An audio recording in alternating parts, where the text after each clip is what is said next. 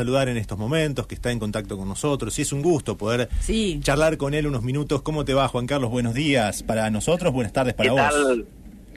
¿Qué tal? Buenos días. Bueno, pa- pa- aquí también casi bueno, bu- buenos días también, ¿eh? Porque son las 3 y 25, pero para mí es buenos días aún. Hasta, la- Ah, hasta las bien. 5 de la tarde yo digo buenos días. Perfecto. y para- Son larguero para Sí, el buenos para días. buen largo. Pero eh, bueno, pero eh, también sabemos que además de las noches de Ortega, que, que te encargás de hacer y de armar y de, y de gestionar, ten- tenés tu programa los domingos, así que me imagino que los lunes para vos son de descanso o estás todavía trabajando. Sí, sí, sí. Eh, El lunes es un día para mí eh, de descanso. Hoy no es demasiado descanso porque he ido a la radio a hacer algunas cosas, pero en general el lunes es cierto que me lo tomo como el, el- como si fuera mi, mi domingo, digamos. Es el día más más tranquilito, sí, es cierto. Claro. Bueno, Juan Carlos, eh, contanos un poco cómo es tu trabajo eh, en, en- en las noches de Ortega, digamos, cómo es que surge esta idea de hacer personajes y de volcarlos todos en un mismo programa eh, con tus voces, con tu creación a partir de, de- de guiones, digamos, ¿cuál es el origen de las noches de Ortega? Me, me dijeron de hacer un, programa de humor así, eh, como yo lo quisiera hacer y sin que me dijeran eh, ni- ninguna idea, ninguna orientación. Entonces yo dije, ostras, pues voy a hacer lo que hago yo, lo que sé hacer. Y claro, como me gusta trabajar solo, decidí que las personas que aparecieran en el programa fueran voces mías también, ¿sabes? Así me, también me ahorro pagar a la... no, no tengo, no tengo que re- repartirme el dinero con, con otros, porque claro, los otros programas tienen que repartirse, yo no, ¿sabes? Digo, ay, pues lo hago yo solo, hago yo las voces y ya está. Y, y nada, entonces es, es media hora a la semana y, y lo grabo en casa, me lo pre- preparo yo en mi propia casa, tengo un estudio de, de grabación pequeñito y allí me lo, me lo grabo yo todo. Claro. Un Y- problema de cachet. Claro. Sí, de todas maneras vos venías trabajando en la creación de voces y de personajes. ¿Y cuál fue la, la primera vez que empezaste a, a inventar voces, a crear personajes? Pues seguramente que desde pequeño, pero sin darte cuenta, ¿no? Tú escuchas a gente como hablan familiares eh, de tu padre y de tu madre en el pueblo, te fijas en el modo que tienen de hablar, en el tono, en las palabras que emplean, y eso se te va quedando, quedando, quedando. Y entonces cuando yo hago una voz de un personaje en la radio, casi siempre son esas voces que yo había escuchado de pequeño, voces de familiares, una tía mía, un, gente real que yo he intentado clonar de alguna manera, ¿no? Claro, y también estábamos repasando en eh, parte de, de tu historia que eh, la creación y la edición es parte de- también de tu historia, digo, que lo hacías con eh, un Totalmente. magnetofón. ¿Cómo es esa, esa historia de cortar cintas que tenías desde hace mucho tiempo? Sí, sí, totalmente. Antes, claro, es que antes, la gente muy joven no, no lo sabe, pero antes de que los ordenadores hicieran todo, pues se grababa en cintas de, de, eh, grandes, en la radio cintas grandes. Es como, como un cassette, lo que la gente eh, tiene en mente como una cinta de cassette, pero muchísimo más grande. El ¿no? cinta abierta. Cuando había que hacer un corte, cinta abierta, una, en España le llamamos bobina abierta, no sé si allí Ah. también, bobina o cinta, cinta abierta. Cinta, acá cinta Entonces, abierta. Cuando había cinta abierta, cuando había que cortar un espacio, claro, había que cortar la cinta directamente, había que cortarla. Entonces había unas tijeritas pequeñitas y una especie de, cinta adhesiva con la que lo unías. Y claro, el trabajo era muy costoso. Yo lo, lo hacía así al principio, pero era, era claro, para hacer un, un minuto tardabas mucho. Y ahora con el con los ordenadores es maravilloso porque cortas, editas en un momento. Y la parte de edición, a, a mí es lo que más me gusta. Grabo un trocito de programa y luego editarlo, añadirle músicas, sonidos, efectos de sonido. Es- es- esa parte de técnica es lo que más me gusta hacer. Juan, ¿qué tal? ¿Cómo andas? Buenos días. Quería preguntarte ¿Qué porque tal? Buenos días. además de, de pensar en, en esto de cómo compones las voces, pensaba también en los temas que vas abordando en, en, bueno en cada uno de los episodios. Pero hay algo que siempre me, me llamaba la atención, que vas mezclando cuestiones o fenómenos medio extraños, ¿no? Digo, qué sé yo, la aparición del fantasma eh, o la, la, la mujer que, que, que tiene que ser exorcizada. Digo, está como muy presente también esa, mm, parte en tus historias. Eh, pensaba, digo, si, si tenés alguna predilección por eso, cómo lo pensás o cómo, cómo van surgiendo esos temas. Los temas casi siempre son los que me gustan a mí, son temas que no son de actualidad, que son temas universales, ¿no? Temas de siempre, el amor, la muerte, la vida y, y siempre y esos temas así como de la, que se han tocado en la radio mucho. No sé si también en Argentina eh, hubo una época o incluso tal vez ahora en la que los temas paranormales, las posesiones diabólicas, las apariciones, es son temas muy de radio, en la radio se ha hecho mucho, ¿no? Entonces me gusta parodiar mucho esos temas, ¿no? Coger los temas que se han tocado siempre en la radio y, y, enfocarlos con, con, humor, ¿no? Entonces, sí, yo hablo mucho de fantasmas, posesiones, pero son siempre temas que o, bien que se han hecho mucho en la radio o bien que no se han hecho nunca. O sea, eh, eh, mi, mi criterio para elegir un tema casi siempre es ese. Los que más se han hecho o los que jamás se han hecho. No los que se hacen a veces, porque eso no sé, hay algo, hay un punto ahí que no me, no me interesa. Y Entonces sí, es muy...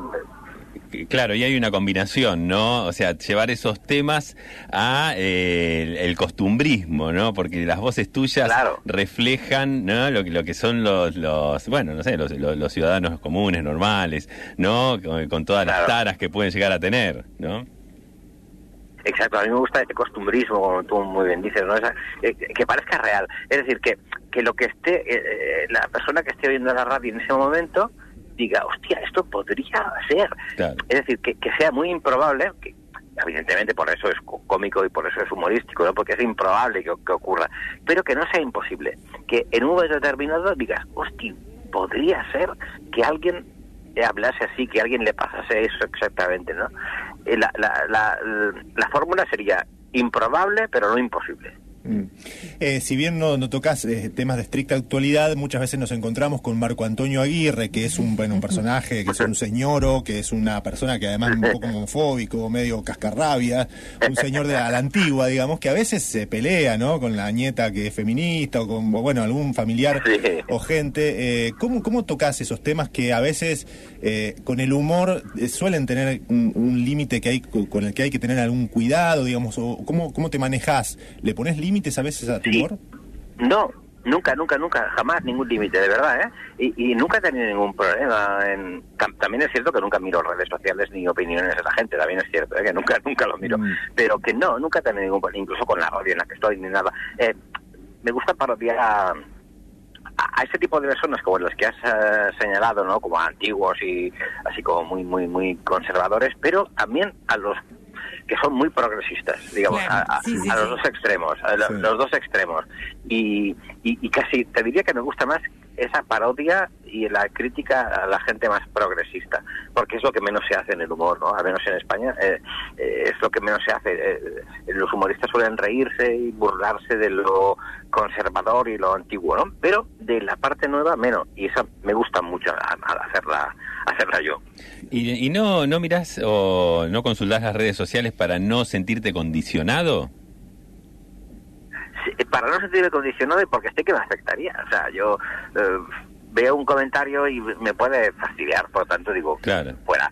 Yo hace, pero mucho, yo solo tengo Facebook, que es una cosa como de mayores, ¿no? Me dicen, que es solamente un, y, y, y, la gente que está ahí es gente que yo conozco más o menos, o gente que, eh, he controlado y sé que no va a decirme nada feo.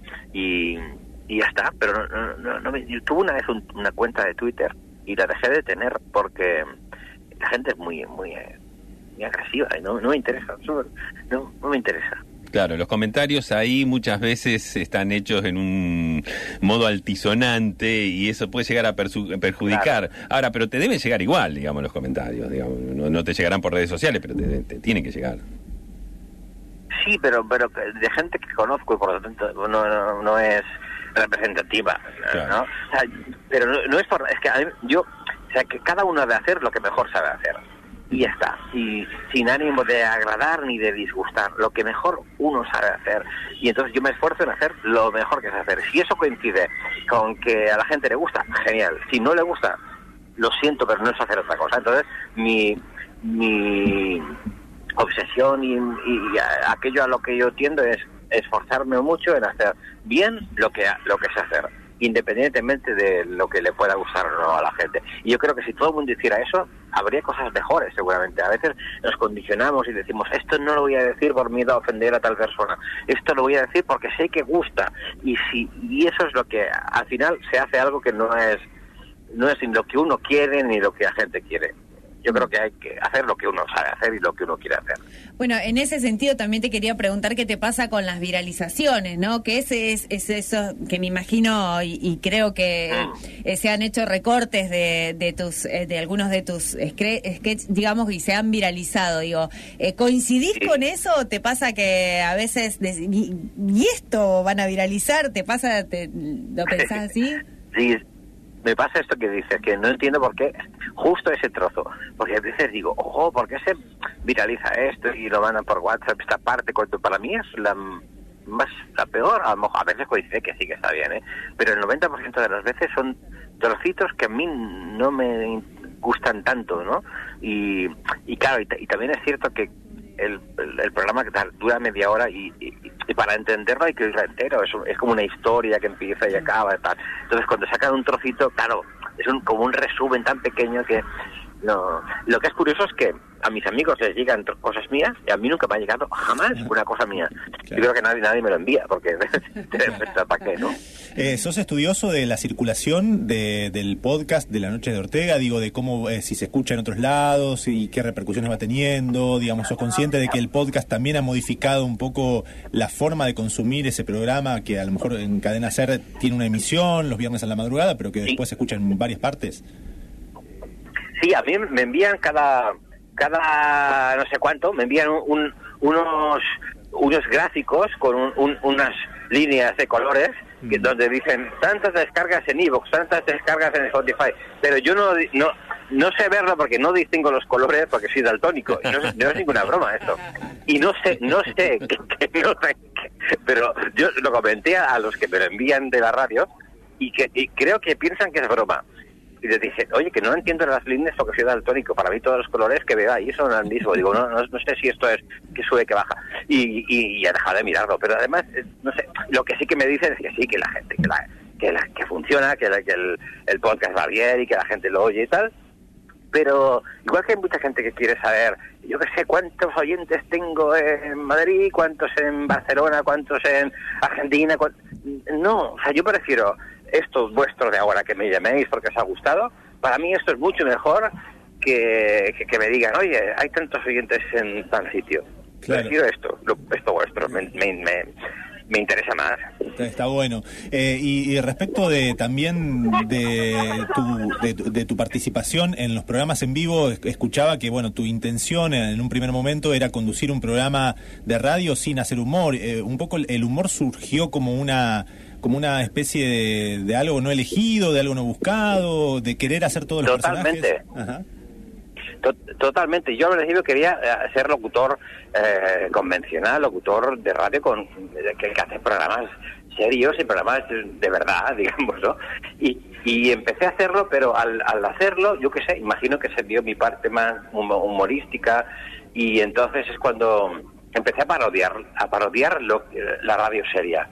Y espera, un segundo, voy, a subir por escaleras, oiréis mucho eco, oís eco, ¿no? Ahora. Te escuchamos perfectamente igual, ¿eh? con un poquito de eco, pero bueno. Está bueno porque sentimos que estamos escuchando el podcast también en este momento, ¿no? parece un podcast, ¿no? Parece, parece el podcast porque también está eso, espera que espera que voy hasta la cocina, voy abro la puerta y esas cosas, ¿no? exacto. Las, tardes de Ortega. claro. O el, o, el, mediodía de Ortega claro, también, ¿por qué no? El, mediodía de Ortega. y mira, ya estoy llegando a casa y ya está.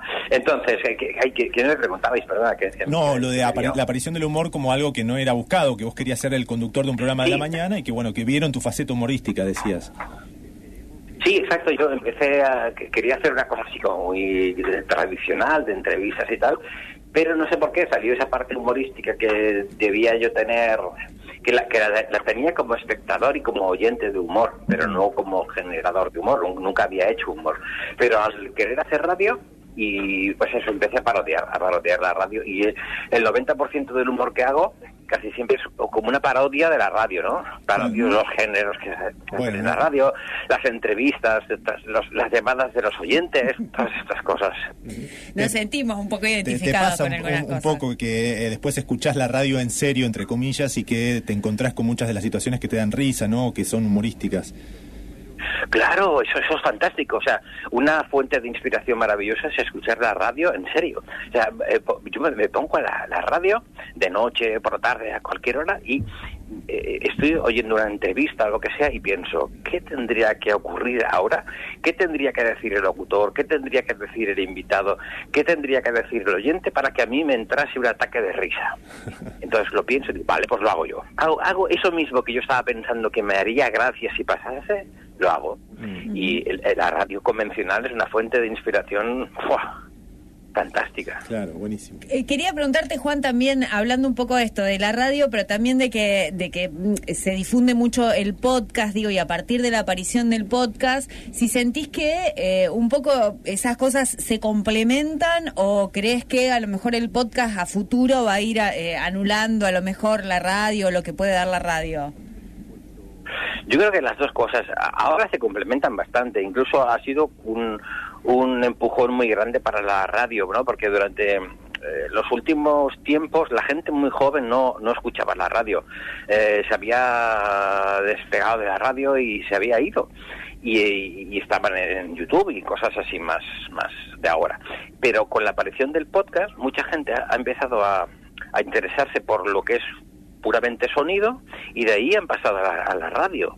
Eh, pero no sé cuál va a ser el futuro, o sea, no tengo ni idea. Yo una vez, no hace mucho, vi un programa de televisión que se hizo en los años 80, donde había una tertulia eh, que era para hablar sobre el futuro de la televisión, ¿no? Era una cosa de los años 80. Y vi el otro día el programa entero, la tertulia entera de un montón de gente hablando del futuro de la televisión, cómo iba a ser. Vale, pues ninguno acertaron. Cero, cero, cero. Nadie previó la llegada de YouTube, nadie. Por lo tanto, eh, eh, qué sé yo cómo va a ser el futuro de la radio. Vete a saber. Pero tengo mucha confianza en el podcast, tengo mucha. Yo soy muy, muy, muy, muy de podcast. Mucho. Y el podcast es la venganza maravillosa de los niños que los domingos por la tarde no nos gustaba el fútbol y solamente había fútbol por la radio y decíamos, jo, me encantaría oír alguna cosa que no fuera fútbol. Pues ahora, gracias al podcast, podemos oír lo que queramos a cualquier hora. Yo creo que es la gran venganza de los oyentes a los que no les gustaba lo que les ponían por la radio. Yo creo que está el podcast es maravilloso. Me, nos gusta mucho esta definición que nos acabas de dejar y nos gustó también poder charlar unos minutos con vos y te mandamos un gran abrazo desde acá. Sabemos que la radio es tu medio por excelencia, que también tenés tus incursiones en la tele, en el teatro, que tenés libros de divulgación científica, pero que la radio me parece que es tu, tu formato preferido, ¿no? Es lo más, sí. Es lo más, es lo más. Y me, encantaría, nunca he estado, jamás he estado en Argentina. Si algún día voy, que me encantaría ir, y hace años que quiero ir, os llamo y...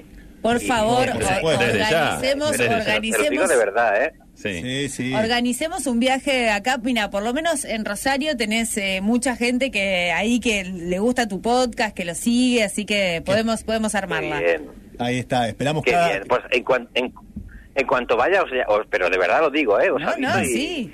Y, y, y, voy a la radio físicamente a ir al estudio que me encantaría y lo hacemos, ¿vale? invitadísimo, seguro. invitadísimo. Bueno, Juan Carlos, un abrazo muy grande. muy grande a todos. Hasta la próxima. Otro abrazo enorme a, a, todos. Dale. Y a los oyentes. Gracias, amigos. Hasta, hasta cada momento. Chao, chao. Juan Carlos Ortega es el creador de Las Noches de Ortega. Los invitamos a, escucharlo, lo encuentran en las plataformas, el podcast está, se circula, se viraliza y se van a encontrar con este humor que hace Ortega cada semana